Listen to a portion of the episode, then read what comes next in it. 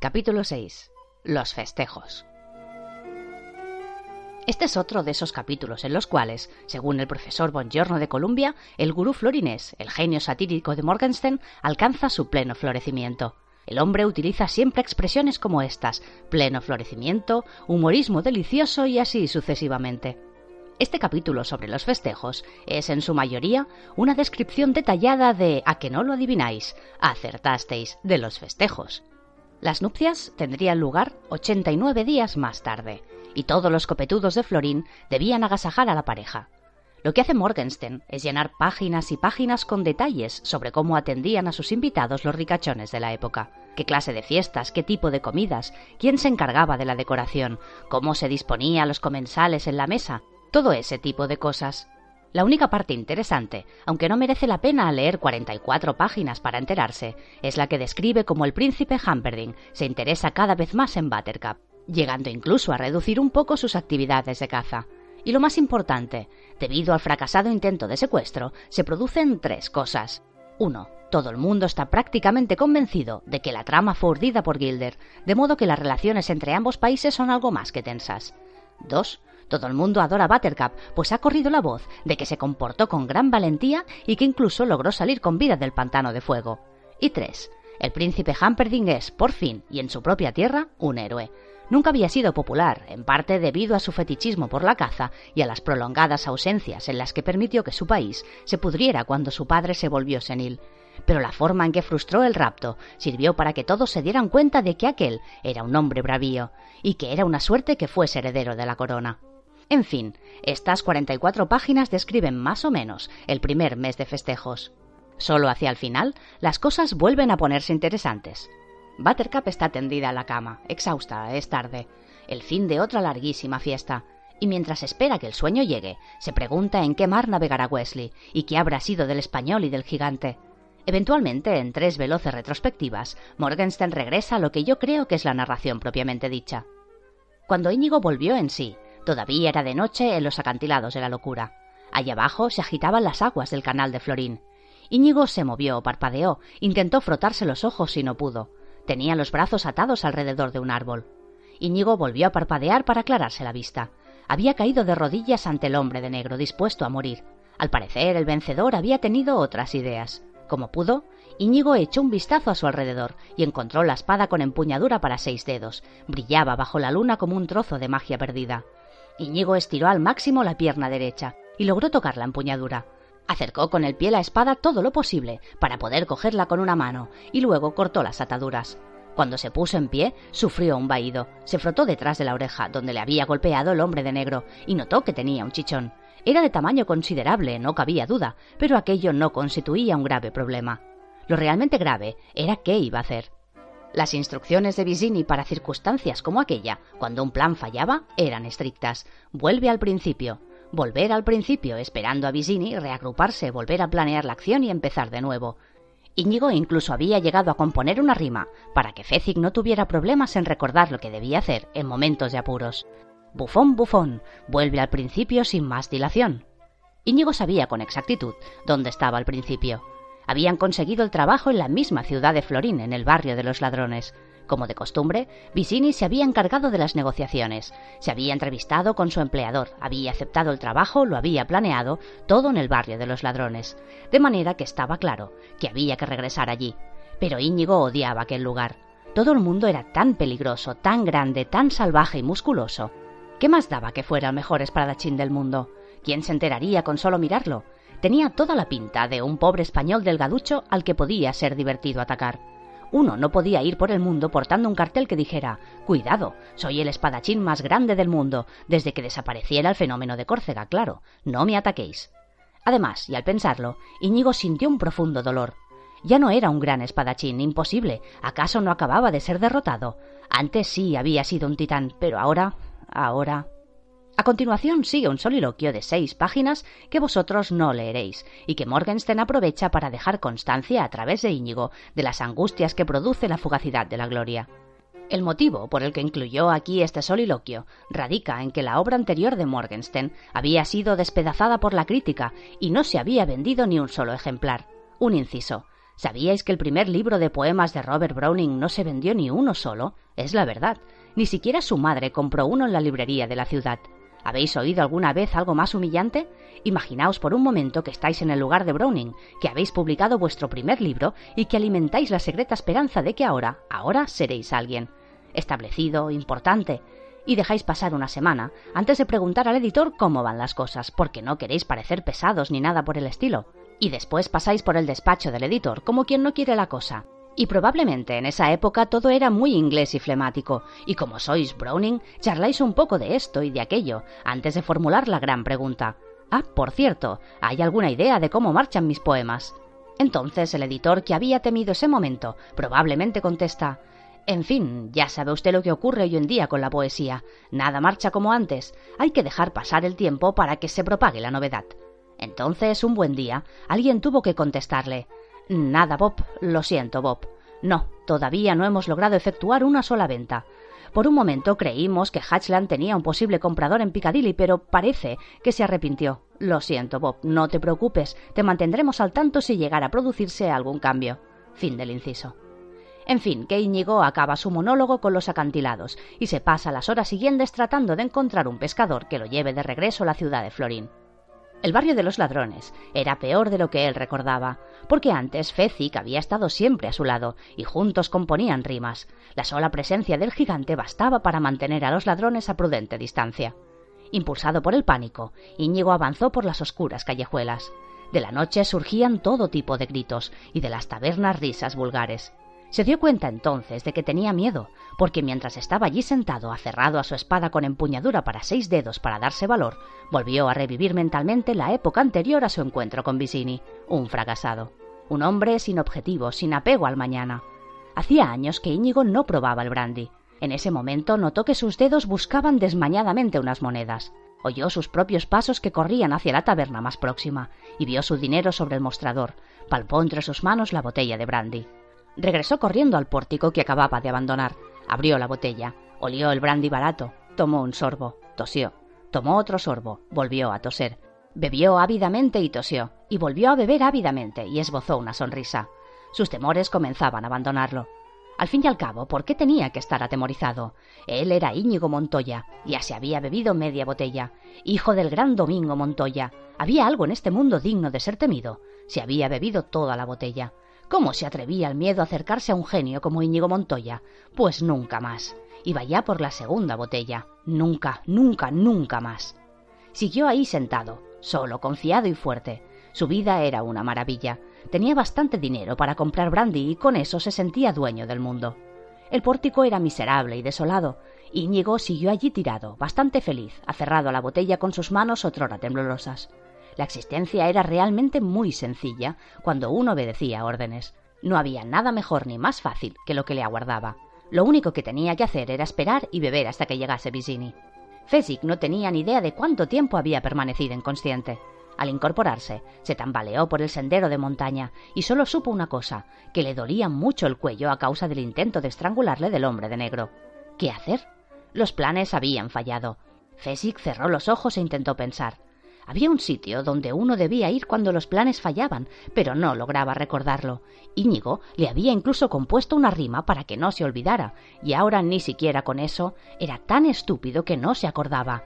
¿Cómo decía? ¿Acaso fornido, fornido, vete a esperar a Vicini con Cupido? Rimaba, pero ¿dónde estaba Cupido?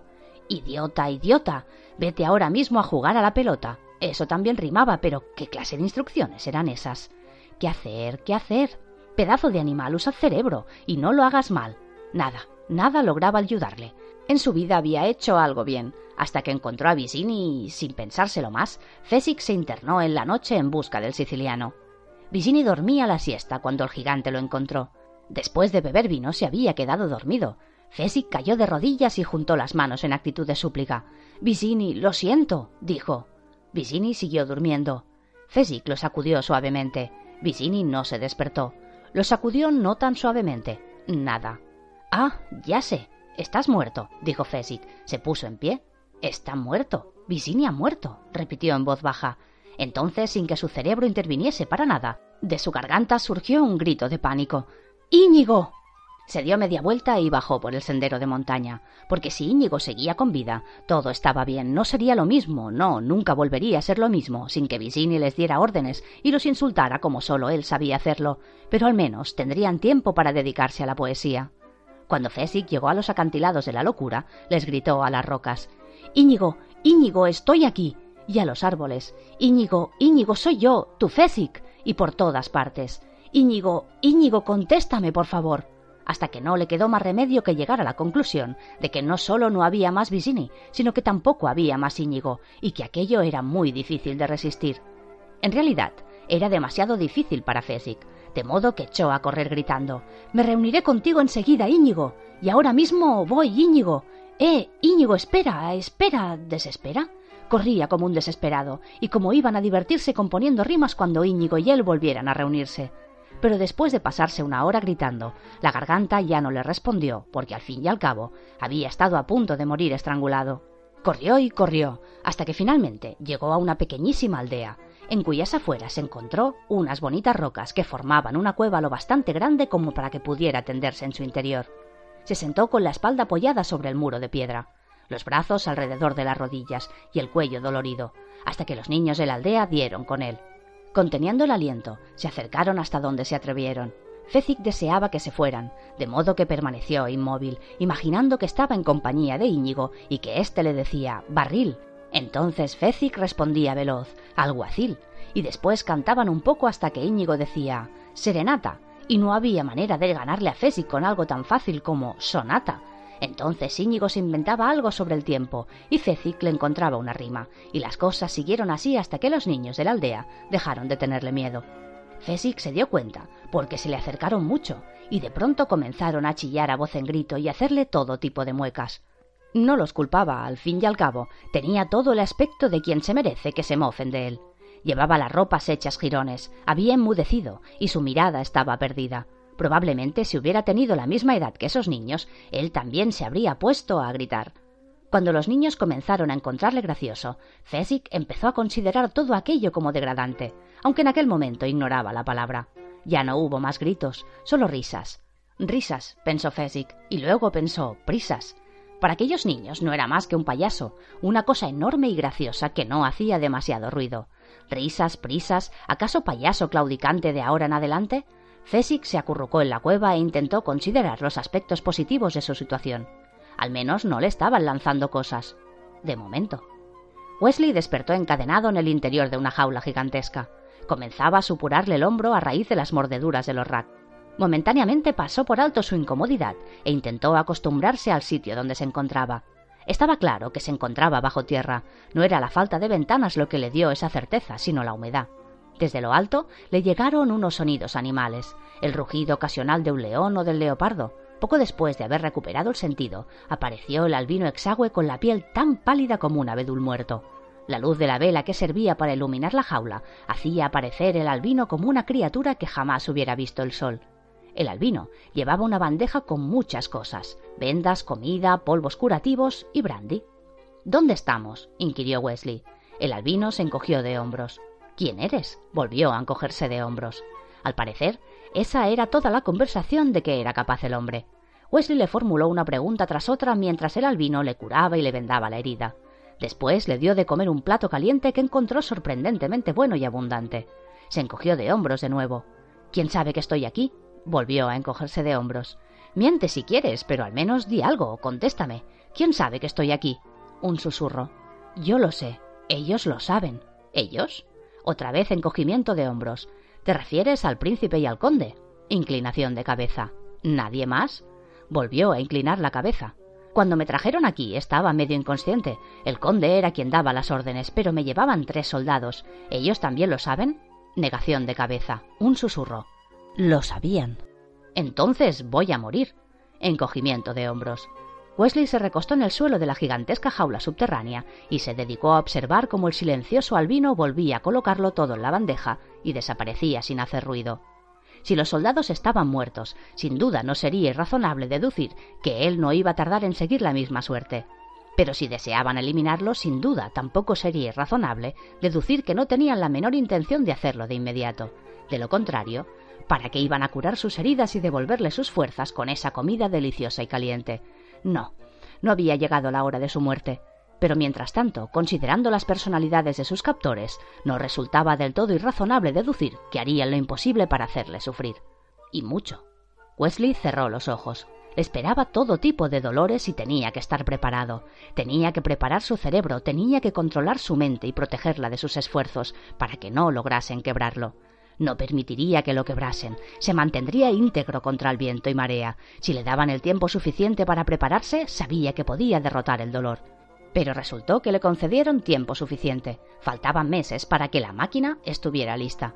Pero, de todos modos, lograron quebrarlo. Finalizado el trigésimo día de festejos y cuando aún quedaban otros sesenta y seis de fiesta por disfrutar, a Buttercup le asaltó la genuina preocupación de que quizá le faltara la fuerza para soportarlo. Sonrisas, más sonrisas, estrechar manos, una reverencia y gracias, una y otra vez. Un solo mes la había dejado exhausta. ¿Cómo iba a sobrevivir al doble de ese tiempo? Al final, y debido a la precaria salud del rey, todo resultó fácil y triste a la vez. Cuando quedaban aún 55 días, Lotaron comenzó a debilitarse terriblemente. El príncipe Hamperding mandó llamar a otros médicos. Quedaba aún con vida el último de los taumaturgos, un tal Max, pero como lo habían despedido hacía mucho, no se consideró oportuno solicitarle que volviese a tomar el caso. Si entonces había sido un incompetente, cuando Lotaron solo estaba grave, ¿cómo podría ahora que Lotaron agonizaba ser la panacea? Los nuevos médicos estuvieron de acuerdo en utilizar diversos medicamentos ya aprobados, y transcurridas 48 horas de su intervención en el caso, el rey murió.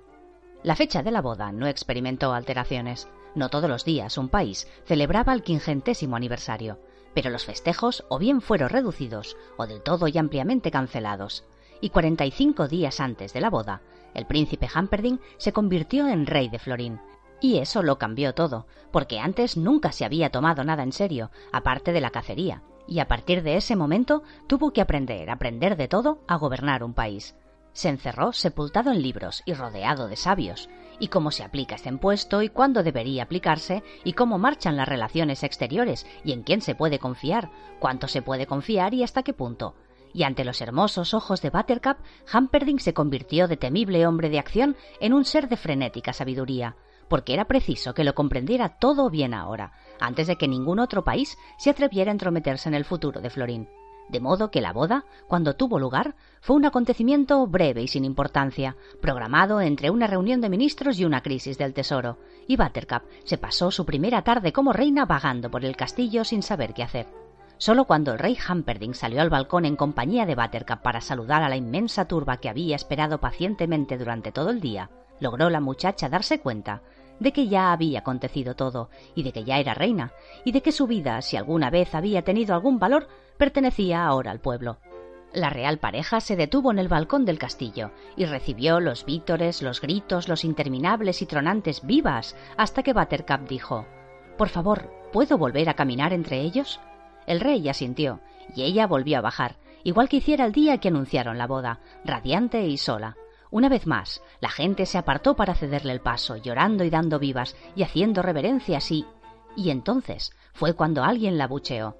Desde el balcón, Hamperding, que lo presenciaba todo, reaccionó al instante y ordenó a los soldados que se dirigieran al lugar de donde había provenido el sonido. Envió luego más tropas para que rodearan a la reina, y de inmediato Buttercup estuvo a salvo, y la autora del abucheo fue aprendida y sacada de allí. Un momento, ordenó Buttercup sorprendida aún por lo inesperado de los hechos. Traedla ante mí. En un instante, la autora del abucheo se encontró ante ella. Era una mujer vieja, gastada y torcida, y Buttercup pensó en todos los rostros que había visto en su vida, pero de aquel no lograba acordarse. ¿Nos hemos conocido? inquirió la reina. La vieja negó con la cabeza. Entonces, ¿por qué? ¿Por qué en este día? ¿Por qué insultas a la reina? ¿Por qué no os merecéis estos vítores? repuso la anciana, y de pronto se puso a gritar a voz en grito. Teníais el amor en vuestras manos y renunciasteis a él a cambio de un puñado de oro. Y dirigiéndose a la multitud agregó Lo que os digo es la verdad. Junto a ella, en el pantano de fuego, iba el amor, y ella lo lanzó lejos de sí como si fuera basura. Eso es lo que es, la reina de la basura. Había dado mi palabra al príncipe, comenzó a explicar Buttercup, pero no hubo manera de hacer callar a la anciana. Preguntadle cómo logró atravesar el pantano de fuego. Preguntadle si lo hizo sola. renunció al amor para convertirse en reina de la mugre, la reina del estiércol. Yo soy vieja y para mí la vida no significa nada. Por eso soy la única persona de toda esta multitud que se atreve a gritar la verdad. Y la verdad os dicta que debéis inclinaros ante la reina de la fetidez si lo deseáis, pero yo no lo haré. Vitoread a la reina del fanco y de las heces si lo deseáis, pero yo no lo haré, no lo haré. Dicho esto, comenzó a avanzar hacia Buttercup. Lleváosla, ordenó Buttercup, pero los soldados no lograron detenerla, y la anciana siguió avanzando y gritando cada vez más fuerte, más fuerte, y más fuerte, y mucho más fuerte, y Buttercup despertó gritando. Se encontraba en la cama, sola, a salvo. Todavía faltaban dos meses para la boda, pero sus pesadillas habían comenzado. A la noche siguiente soñó que daba luz a su primer hijo y. Interrupción. ¿Qué os parece si le reconocemos al viejo Morgenstern sus méritos como impostor de primera? Lo digo porque imagino que al menos por un instante os habéis creído que se habían casado de veras. Yo me lo creí. Es uno de los recuerdos que guardo con mayor fidelidad de cuando mi padre me leyó el libro. Tenía pulmonía, ¿os acordáis? Pero a estas alturas ya me encontraba un poquito mejor y completamente enganchado al libro. A los diez años, si hay algo que se sabe, es que pase lo que pase, habrá un final feliz. Los autores podrán sudar la gota gorda para asustarte, pero en el fondo, sabes, no te cabe alguna duda, que a la larga imperará la justicia. Y que Wesley Buttercup, aunque tuvieran sus más y sus menos, acabarían casándose y viviendo felices para siempre. Habría apostado la fortuna de mi familia si hubiera encontrado a alguien lo bastante primo como para aceptar mi apuesta. Pues bien, cuando mi padre terminó de leerme la oración en la que se dice que la boda fue un acontecimiento programado entre una reunión de ministros y una crisis de no sé qué, recuerdo que le dije Lo has leído mal. Mi padre era un hombre pequeñito, calvo, barbero de oficio, ¿os acordáis? Y más bien inculto. Pues bien, no se puede provocar a un tipo que lee con dificultad diciéndole que ha leído mal, porque la verdad es toda una osadía. Mi padre me contestó Aquí, el que lee soy yo. Ya lo sé, pero es que te has equivocado. No se casó con el desgraciado de Hamperdin, se casa con Wesley. Algo mosqueado, mi padre volvió a leérmelo todo. Entonces, es que te has saltado una página o algo. Trata de leérmelo bien, ¿eh? A estas alturas ya estaba algo más que molesto. No me he saltado nada. He leído lo que pone aquí. He leído las palabras. Buenas noches. Y se marchó. Eh, papá, no te vayas, le grité yo. Pero mi padre era tozudo. Acto seguido, entró mi madre y me dijo Dice tu padre que tiene la garganta irritada. Ya le había dicho yo que no leyera tanto. Me arropó bien, y por más guerra que di, se había acabado. No más novela hasta el día siguiente.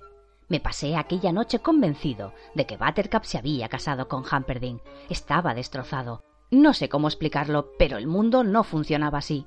Los buenos se atraían entre sí, y el mal era algo que uno echaba en el retrete, tiraba de la cadena y todos en paz. Pero esa boda era algo que no cuajaba. Dios mío, cuántas vueltas le di. Primero se me ocurrió que Buttercup ejerció en Hamperding un fantástico efecto y lo convirtió en una especie de Wesley. O tal vez Wesley y Hamperding resultaban ser hermanos que habían sido separados al nacer, y como Hamperding se alegraba tanto de haber recuperado a su hermano, le decía Verás, Wesley, cuando me casé con ella yo no sabía quién eras tú, de modo que me divorciaré para que podáis casaros y para que todos podamos ser felices. Creo que nunca en mi vida he vuelto a ser más creativo. Pero la cosa no cuajaba. Había algo que no funcionaba y no sabía qué. De repente sentí un descontento que comenzó a carcomerme hasta que logró hacerse un lugar lo bastante grande como para instalarse, y entonces se acomodó bien y se quedó allí. Y sigue allí, dentro de mí, acechándome incluso ahora mientras escribo. A la noche siguiente, cuando mi padre continuó leyendo y resultó que lo de la boda lo había soñado Buttercup, grité ya lo sabía, lo supe desde el principio. Mi padre me comentó Ahora que estás contento y que todo está bien, ¿podemos continuar, por favor? Yo le contesté Adelante. y él prosiguió con la lectura. Pero yo no estaba satisfecho. Bueno, supongo que mis oídos sí, mi sentido de la narración también, mi corazón igual, pero en el fondo de... bueno, supongo que deberíamos llamarle alma. Estaba ese maldito descontento meneando su negra cabeza y diciéndome que no. Nadie me explicó todo esto hasta que no llegué a la adolescencia y conocí a Edith Neisser, una gran mujer que vivía en mi ciudad natal y que ya ha fallecido, pobrecita. Escribía unos libros estupendos sobre cómo echamos a perder a nuestros hijos. Hermanos y hermanas era uno de los libros. El primogénito era otro de sus títulos, ambos publicados por Harper. Edith no necesita que le hagan publicidad, porque como ya he dicho, ha muerto, pero si a alguno de los lectores le preocupara la idea de no ser un padre o una madre perfectos, le aconsejo que lea uno de los libros de Edith mientras todavía esté a tiempo. Yo la conocía porque mi padre le cortaba el pelo a Ed, hijo de Edith, y ella era la escritora y yo de adolescente pensaba que aquel también sería mi oficio, solo que nunca había podido contárselo a nadie. Era demasiado incómodo el hijo de un barbero. Si se daba mañana podría llegar a ser vendedor de IBM, pero escritor, bah, ni hablar. No me preguntéis cómo ocurrió, pero con el tiempo Edith descubrió mi ambición. A partir de aquel momento, en algunas ocasiones hablamos del tema. Recuerdo que una vez estábamos tomando el té helado en el porche de los Neisser mientras hablábamos, y justo delante del porche se encontraba su campo de badminton. Yo estaba mirando cómo jugaban a badminton unos niños. Ed acababa de derrotarme, y cuando yo me dirigí hacia el porche me dijo No te preocupes, todo saldrá bien. La próxima vez me ganarás tú. Yo asentí y Ed agregó Si no me ganas, me derrotarás en cualquier otro juego. Me fui al porche a beber té helado. Edith estaba leyendo un libro, pero no lo dejó cuando me dijo No es del todo cierto, ¿sabes? Yo le pregunté ¿A qué te refieres? Fue entonces cuando dejó el libro y me miró, y me dijo Bill, la vida no es justa. Les decimos a nuestros hijos que sí lo es, pero eso es una barbaridad. No solo es una mentira, sino que es una mentira cruel. La vida no es justa, nunca lo ha sido y nunca lo será. Os juro que me ocurrió lo mismo que le ocurre a Mandrake el mago en los tebeos cuando se enciende una bombilla encima de la cabeza. No, no lo es, exclamé en voz tan alta que la asusté. Tiene razón, no es justa. Me sentía tan feliz que si hubiese sabido bailar lo habría hecho allí mismo. ¿No es genial? ¿No es estupendo? Creo que fue en aquel momento cuando Edith debió de pensar que yo iba camino de perder la chaveta. Pero para mí significó tanto haber oído aquello en voz alta, notarlo libre y volando. Ese, ese era el descontento que me torturó la noche en que mi padre dejó de leer. Fue entonces cuando lo supe. Esa era la reconciliación que trataba de conseguir y no podía. A mi juicio, de eso trataba el libro. Todos esos expertos de Columbia podrían discursear todo lo que quisieran sobre la sátira deliciosa, están locos. Este libro dice que la vida no es justa, y os lo repito de una vez y para siempre, será mejor que lo creáis. Tengo un hijo obeso y caprichoso. No le echará el guante a la señorita Reinhold, y siempre será gordo, pues aunque delgace seguirá siendo gordo y seguirá siendo caprichoso, y no se conformará con la vida para ser feliz, y quizá no tenga la culpa de todo. Culpadme a mí de todo si queréis. La cuestión es que no hemos sido creados iguales, porque hasta los ricos sostienen que la vida no es justa. Tengo una esposa fría. Es brillante, estimulante, estupenda, pero no hay amor. Aunque da igual, con tal de que no esperemos que todo se iguale de algún modo antes de morirnos. Veréis, los adultos se pueden saltar este párrafo. No voy a deciros que este libro tiene un final trágico, pues ya os he dicho en la primera línea que es mi libro preferido. Pero ocurrirán muchas cosas malas. De la tortura ya os he advertido, pero hay cosas peores. Hay muertes, y será mejor que entendáis algo que mueren algunas personas que no deberían morir. Preparaos, pues. Esto no es un cuento infantil. A mí nadie me lo advirtió, y la culpa fue mía. Dentro de poco entenderéis por qué os lo digo. Y el error fue mío, de manera que no quiero que os pase lo mismo. Mueren algunas personas que no deberían morir, y la razón es esta. La vida no es justa. Olvidaos de todas las tonterías que os dicen vuestros padres. Acordaos de Morgenstern, seréis mucho más felices. Basta ya, hasta la próxima. Volvamos a las pesadillas.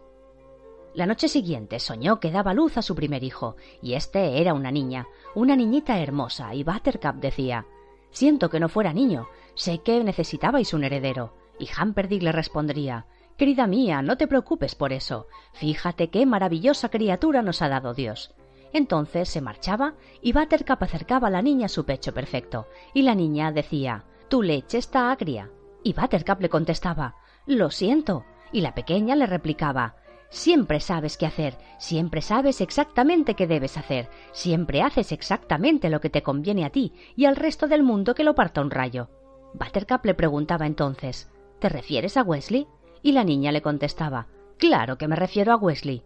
Entonces Buttercup le explicaba pacientemente Es que creí que había muerto y le había dado mi palabra a tu padre. La niña sentenciaba pues ahora me muero. La tuya es una leche sin amor. Tu leche me ha matado. Entonces la niña se ponía rígida, se partía y se convertía en polvo seco entre sus manos, y Buttercup se ponía a gritar sin parar, e incluso cuando volvía a estar despierta y aún le faltaban cincuenta y nueve días para la boda, seguía gritando. La tercera pesadilla llegó rauda a la noche siguiente, y en ella parecía un recién nacido, aunque en esta ocasión era un niño, un niño fuerte y maravilloso. Entonces Humperdinck le decía Amada mía, ha sido un niño. Y Buttercup replicaba Gracias a Dios no te he fallado. Entonces el príncipe se marchaba y Buttercup le gritaba ¿Puedo ver a mi hijo ahora?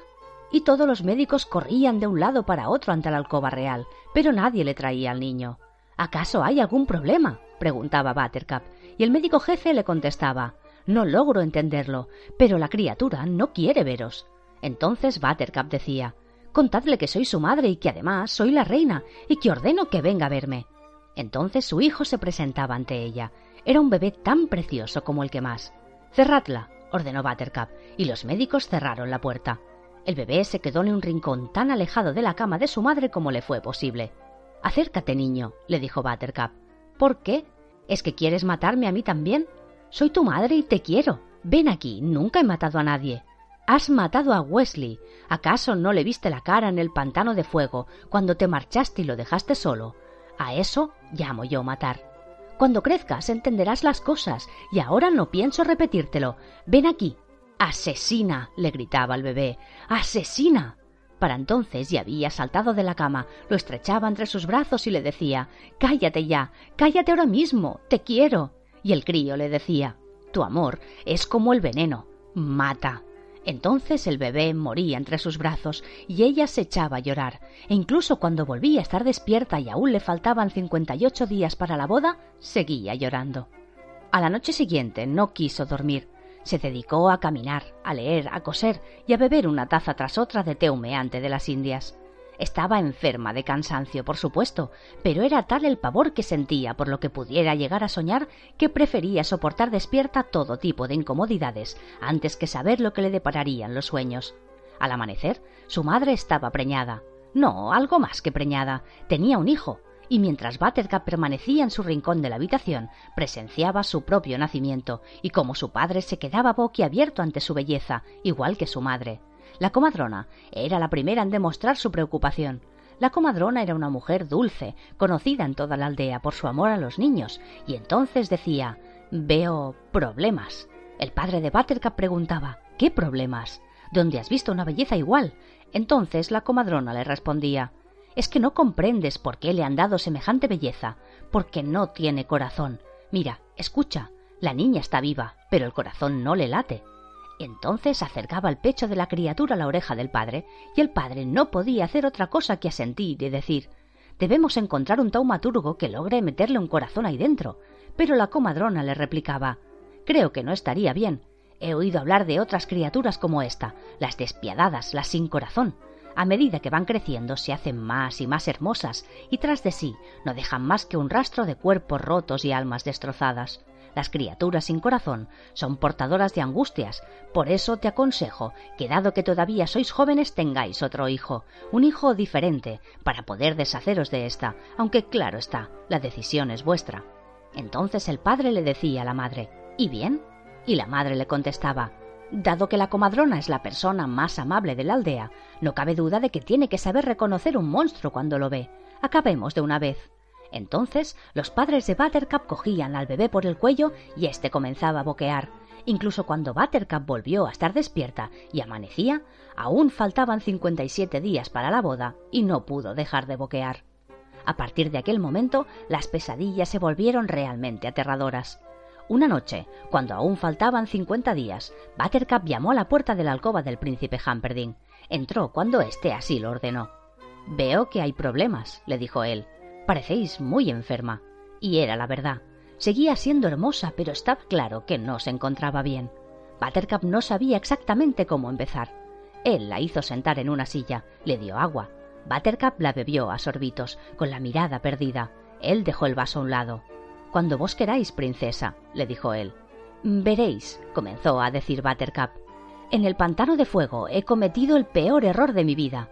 Amo a Wesley. Siempre lo he amado y parece que siempre le amaré. Cuando vos vinisteis a buscarme no lo sabía. Por favor, creed lo que os voy a decir. Cuando me dijisteis que debía casarme con vos o enfrentarme a la muerte, os pedí que me matarais. Lo dije en serio. Como en serio os digo que si me pedís que me case con vos dentro de cincuenta días, mañana mismo estaré muerta. El príncipe se quedó literalmente pasmado.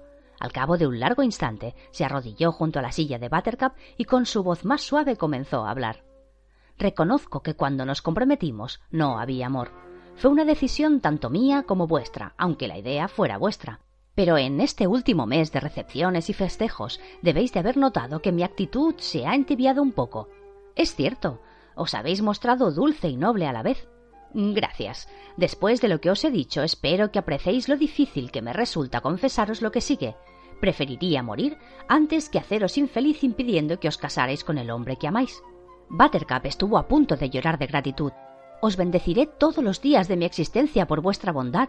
Se puso en pie y agregó Entonces está decidido. Nuestra boda queda cancelada. Él también se puso en pie y le dijo excepto por un pequeño detalle. ¿Cuál? ¿Habéis considerado la posibilidad de que él ya no quiera casarse con vos? Hasta ese momento no lo había considerado. Lamento recordaos que en el pantano de fuego no os mostrasteis demasiado amable con las emociones de Wesley. Perdonadme que os lo recuerde, amada mía, pero fuisteis vos quien lo dejó en la estacada, por decirlo de alguna manera. Buttercup se dejó caer en la silla. Le tocaba ahora a ella quedarse pasmada. Humperdinck volvió a arrodillarse a su lado. Ese Wesley vuestro, ese marinero, ¿es orgulloso? A veces pienso que más que ningún otro hombre, logró susurrar Buttercup. Pues entonces, amada mía, pensad por un momento. Vuestro Wesley se marcha a alguna parte con el temible pirata Roberts. Ha tenido un mes para sobrevivir a las cicatrices emocionales que le habéis producido. ¿Qué ocurriría si deseara ahora permanecer soltero? O lo que es peor, ¿qué ocurriría si hubiese encontrado a otra? Buttercup estaba tan trastornada que ni siquiera atinó a susurrar nada. Yo creo, mi dulce criatura, que deberíamos llegar a un acuerdo. Si Wesley desea aún haceros su esposa, los dos tendréis mi bendición pero si por motivos desagradables de mencionar su orgullo se lo impidiera, entonces os casaréis conmigo como habíamos planeado y seréis la reina de Florín. No puede haberse casado, estoy segura. Mi Wesley no, miró al príncipe. Pero ¿cómo puedo averiguarlo? ¿Qué os parece si le escribís una carta y se lo contáis todo? Haremos cuatro copias. Ordenaré a mis cuatro barcos más veloces que la lleven en todas direcciones. El temible pirata Roberts no suele estar más de un mes de navegación de Florín. Cuando cualquiera de mis buques lo encuentre, izará la bandera blanca de tregua, entregará vuestra carta y Wesley podrá decidir. Si decide que no, podrá darle el mensaje a mi capitán. Si decide que sí, mi capitán os lo traerá hasta aquí y yo tendré que conformarme de algún modo con una prometida inferior. Creo que... Mm, no estoy segura, pero definitivamente creo que esta es la decisión más generosa que he oído en mi vida. Entonces, hacedme un favor a cambio. Hasta que conozcamos las intenciones de Wesley, sean cuales fueren, continuemos como hasta ahora, para que los festejos no se interrumpan. Y si me muestro demasiado afectuoso con vos, recordad que no puedo evitarlo. De acuerdo, dijo Buttercup dirigiéndose a la puerta, después de haberle besado en la mejilla. Él la siguió. Y ahora marchaos a escribir la carta. Y le devolvió el beso, sonriéndole con los ojos hasta que ella se perdió de vista en una curva del corredor. En la mente del príncipe no cabía duda de que los días siguientes se mostraría más que afectuoso con ella, porque cuando muriera asesinada la noche de bodas, resultaba de crucial importancia que todo Florín conociera la profundidad de su amor, la trascendental magnitud de su pérdida. A partir de entonces, nadie dudaría un solo momento en secundarle en una guerra vengativa que iba a lanzar contra Gilder. Al principio, cuando contrató al siciliano estaba convencido de que lo mejor era que otra persona acabara con ella, haciendo que pareciera obra de los soldados de Gilder. Pero cuando el hombre de negro había hecho su aparición para echar a perder sus planes, el príncipe estuvo al borde de volverse loco de rabia. Pero ahora su naturaleza esencialmente optimista había vuelto a afirmarse. No había mal que por bien no viniera. El pueblo estaba embobado con Buttercup, como no lo había estado nunca antes desde que la secuestraran y cuando él anunciara desde el balcón de su castillo que había sido asesinada, era como si ya viese la escena en su mente. Él llegaría demasiado tarde para impedir que fuese estrangulada, pero lo bastante a tiempo como para ver a los soldados guilderianos saltar de la ventana de sus aposentos, cuando lanzara aquel discurso a las masas en el quincuagésimo aniversario de su país. Pues bien, en la plaza no quedaría un solo ojo seco. Y aunque se encontraba un poquitín perturbado, puesto que jamás había matado a una mujer con sus propias manos, siempre había una primera vez para todo. Además, si uno quería que algo saliera bien, tenía que arreglárselas solo. Esa noche comenzaron a torturar a Wesley. El conde Rugen fue quien se encargó de infligir el dolor. El príncipe se limitó a presenciar la escena, haciendo preguntas en voz alta, admirando para sus adentros la habilidad del conde. El conde se interesaba de veras en el dolor. El porqué de los gritos le interesaba plenamente, tanto como la angustia misma. Y mientras el príncipe dedicaba su vida a la cacería, el conde Rugen no hacía otra cosa que leer y estudiar todo lo que caía en sus manos y que estuviera relacionado con el tema de la congoja. Está bien, dijo el príncipe a Wesley, que yacía en la enorme jaula del quinto nivel. Antes de que comencemos, quiero que contestéis a esta pregunta. ¿Tenéis alguna queja sobre cómo habéis sido tratado hasta ahora? Ninguna, repuso Wesley, y en verdad no la tenía. Claro que hubiera preferido que le quitaran las cadenas de vez en cuando, pero si uno tenía que ser un cautivo, no podía pedir más de lo que le habían dado. Las atenciones médicas del albino habían sido precisas, y el hombro ya se le había curado.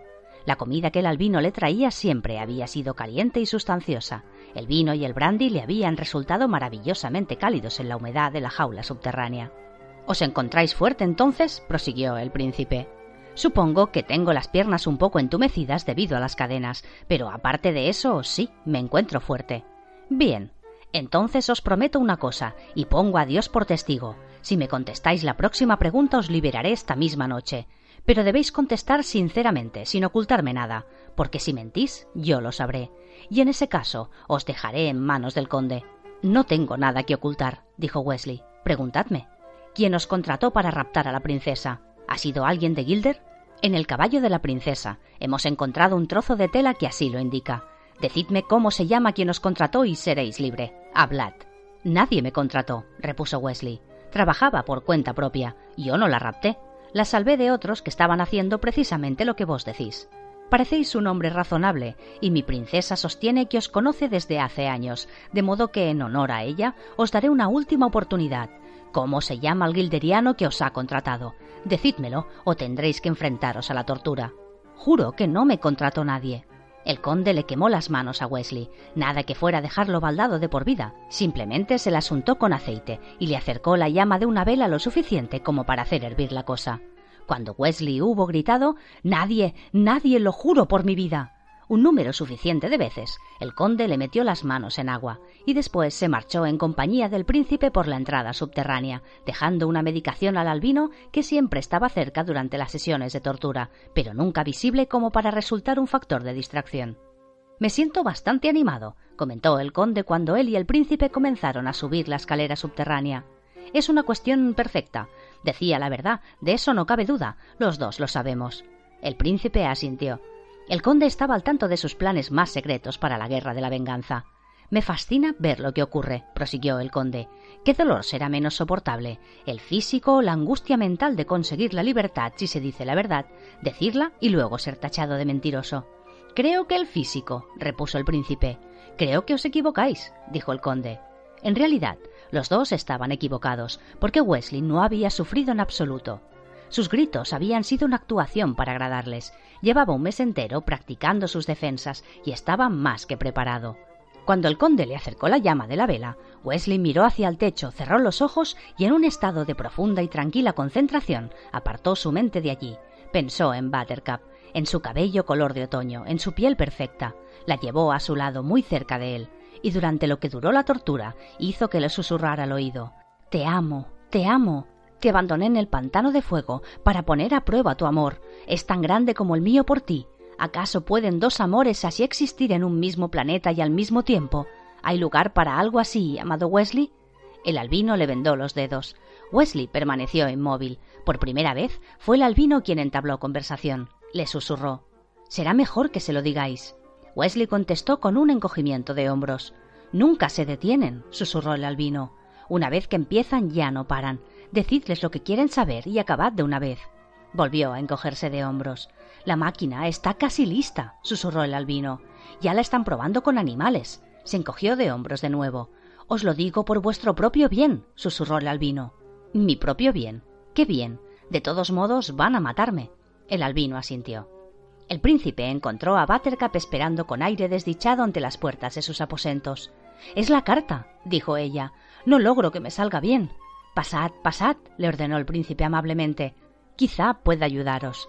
Buttercup se sentó en la misma silla de la vez anterior, y el príncipe le dijo Está bien, cerraré los ojos y escucharé. Léedmela. Wesley, mi pasión, mi adorado, mi alma, regresa, regresa. Si no lo haces, me quitaré la vida. Atormentadamente tuya, Buttercup. Buttercup miró a Humperdinck y le preguntó ¿Consideráis que me estoy arrojando a sus pies? Suena un poco atrevida, reconoció el príncipe. No le deja demasiado espacio para maniobrar. ¿Me ayudaréis a mejorarla, por favor? Haré lo que pueda, mi dulce dama, pero creo que me sería útil conocerlo un poquito mejor. ¿Es en verdad tan maravilloso vuestro Wesley? Maravilloso no, es perfecto, respondió.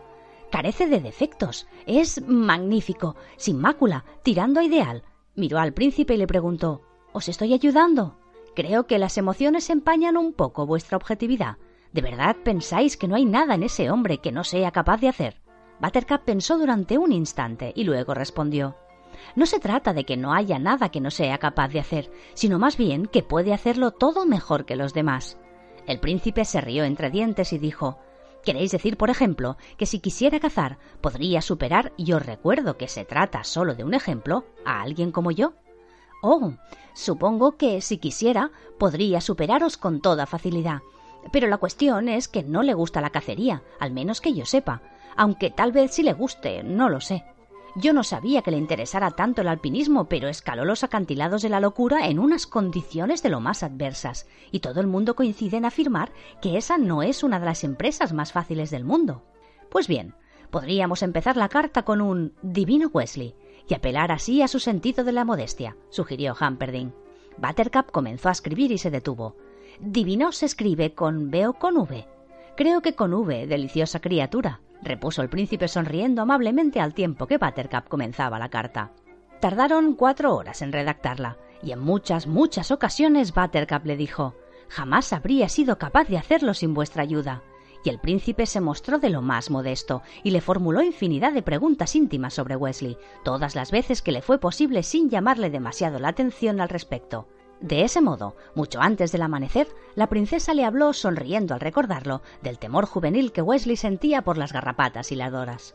Esa noche, en la jaula del quinto nivel, el príncipe ordenó, como iba a ordenar siempre a partir de entonces, confesad el nombre de la persona de Gilder que os contrató para raptar a la princesa y os prometo la libertad inmediata.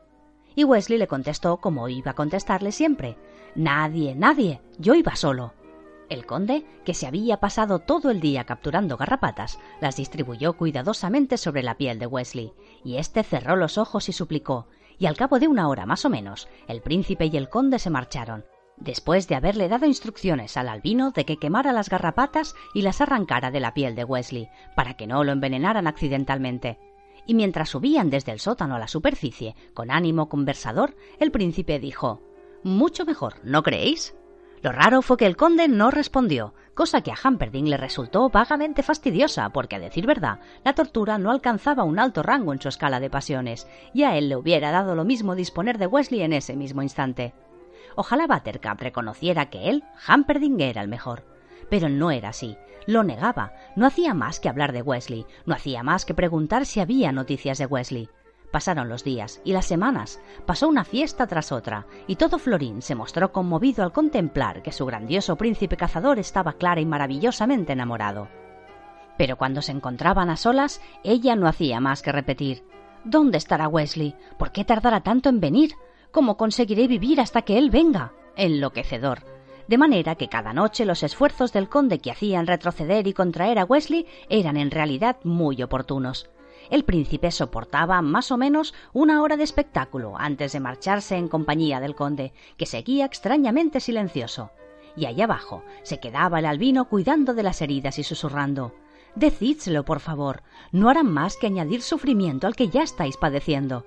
Wesley apenas podía contener la sonrisa. Ni una sola vez sintió dolor. Había cerrado los ojos y apartado su mente de aquel lugar. En eso consistía el secreto. Si uno podía apartar la mente del presente y enviarla al lugar donde pudiese contemplar una piel como la nata helada, pues entonces que se divirtieran. Ya llegaría su hora de vengarse. Wesley vivía exclusivamente para Buttercup, pero no se podía negar que había otra cosa que también deseaba, su tiempo. El príncipe Hamperdinck no tenía tiempo. Al parecer, en Florín no existía decisión que de un modo u otro no fuera a recaer pesadamente sobre sus hombros. No solo iba a casarse, sino que además su país celebraba el quingentésimo aniversario. No solo se devanaba los sesos tratando de encontrar las mejores maneras de declarar una guerra, sino que además el afecto debía brillar constantemente en sus ojos, debía cumplir con todos los detalles y hacerlo correctamente. Su padre no le servía de ninguna ayuda y se negaba a expirar o a dejar de balbucear. Creíais que su padre había muerto, pero eso ocurrió en las escenas engañosas, no lo olvidéis. Morgenstern se limitó a incluir la descripción de unas pesadillas, no os confundáis. Y a comenzar a decir cosas con sentido. La reina bella se limitaba a revolotear alrededor de su esposo, traduciendo lo que decía. Por eso, cuando aún faltaban doce días para la boda, el príncipe Hamperdinck descubrió, horrorizado, que se le había olvidado poner en marcha la parte gilderiana crucial en su plan. Por tanto, citó a Yelin para que se presentara en el castillo bien tarde por la noche. Yelin era el encargado del cumplimiento de las leyes de la ciudad de Florín, cargo que había heredado de su padre. El cuidador albino del zoo era primo hermano de Yelin, y ambos eran las únicas personas que no pertenecían a la nobleza, por las que el príncipe sentía algo cercano a la confianza. Alteza, dijo Yelin. Era bajito, pero taimado, tenía unos ojos movedizos y unas manos mañosas. El príncipe Hamperdinck se levantó de la silla que estaba ante su escritorio, se acercó a Yelin, miró cuidadosamente a su alrededor y le dijo en voz baja Sé por fuentes fidedignas que últimamente muchos hombres de Gilder han comenzado a infiltrarse en nuestro barrio de los ladrones. Van disfrazados de florineses y me tienen preocupado. Yo no he oído nada al respecto, adujo Yelin. Un príncipe tiene espías en todas partes. Comprendo, dijo Yelin. ¿Y vos creéis que en vista de que las pruebas indican que intentaron raptar a vuestra prometida en una ocasión, podrían volver a intentarlo? Es una posibilidad. Entonces clausuraré el barrio de los ladrones, dijo Yelin. No dejaré entrar ni salir a nadie. Eso no basta, dijo el príncipe. Quiero que hagas desalojar por completo el barrio de los ladrones y encierres a cada uno de los villanos que allí habitan hasta que me haya marchado en viaje de bodas. Yelin no asintió con la velocidad esperada, de modo que el príncipe le ordenó Explica cuál es tu problema. A mis hombres no les hace demasiado felices la idea de entrar en el barrio de los ladrones. Muchos ladrones se resisten al cambio. Oblígalos. Forma una brigada brutal. Haz lo que sea, pero hazlo. Se precisa por lo menos una semana para reunir una brigada brutal decente, arguyó Yelin y agregó. Pero es tiempo suficiente. Hizo una reverencia y se retiró. Fue entonces cuando comenzó el grito. Yelin había oído muchas cosas en su vida, pero nada tan espantoso como aquello. Era un hombre valiente, pero aquel grito le asustó. No era humano, aunque le resultó imposible dilucidar de qué garganta animal provenía. Se trataba de un perro salvaje del primer nivel del zoo, pero ningún perro salvaje había aullado nunca de aquella manera, aunque también era cierto que ningún perro salvaje había sido sometido antes a la máquina. El sonido se hizo más angustiado y llenó el cielo nocturno al propagarse por los terrenos del castillo y superar los muros e incluso la gran plaza. Era interminable. Quedó suspendido en el aire, bajo el cielo, cual recordatorio audible de la existencia de la agonía. En la gran plaza, media docena de niños gritaron a su vez a la noche, tratando de ocultar aquel sonido. Algunos rompieron a llorar, otros corrieron a sus casas. Después comenzó a disminuir en volumen. Resultó difícil oírlo desde la gran plaza y se acalló. Fue perdiendo intensidad y huyó por los terrenos del castillo hasta el primer nivel del Zoo de la Muerte, donde el conde Rugen manipulaba unos botones. El perro salvaje había muerto. El conde Rugen se levantó de su silla y a duras penas logró que no se oyera su propio grito de triunfo. Abandonó el zoo y corrió hacia los aposentos del príncipe Hamperdin. Yelin se disponía a irse cuando llegó el conde. El príncipe estaba sentado detrás de su escritorio. Cuando Yelin se hubo marchado y estuvieron solos, el conde hizo una reverencia ante su majestad. La máquina, anunció por fin, funciona.